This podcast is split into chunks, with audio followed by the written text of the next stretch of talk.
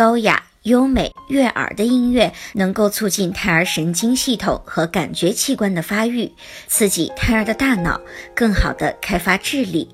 优美动听的音乐还能够促进准妈妈分泌出一系列有益健康的激素，以此促进胎儿的生长发育。从怀孕四个月的时候，准妈妈就可以对胎儿进行音乐胎教了，最好是多听一些舒缓的古典音乐。这是因为古典音乐的节奏与母亲每分钟七十二次左右的心跳音相近。而胎儿对母亲的心跳最有安全感和亲密感，有胎动的时候，说明胎儿的意识是清醒的，此时跟胎儿进行互动和胎教都是最好的时机，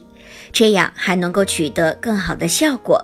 选择胎教音乐的时候，必须充分衡量音乐的质量，可以选择专用的胎教音乐，否则会对胎儿的大脑和听觉造成伤害。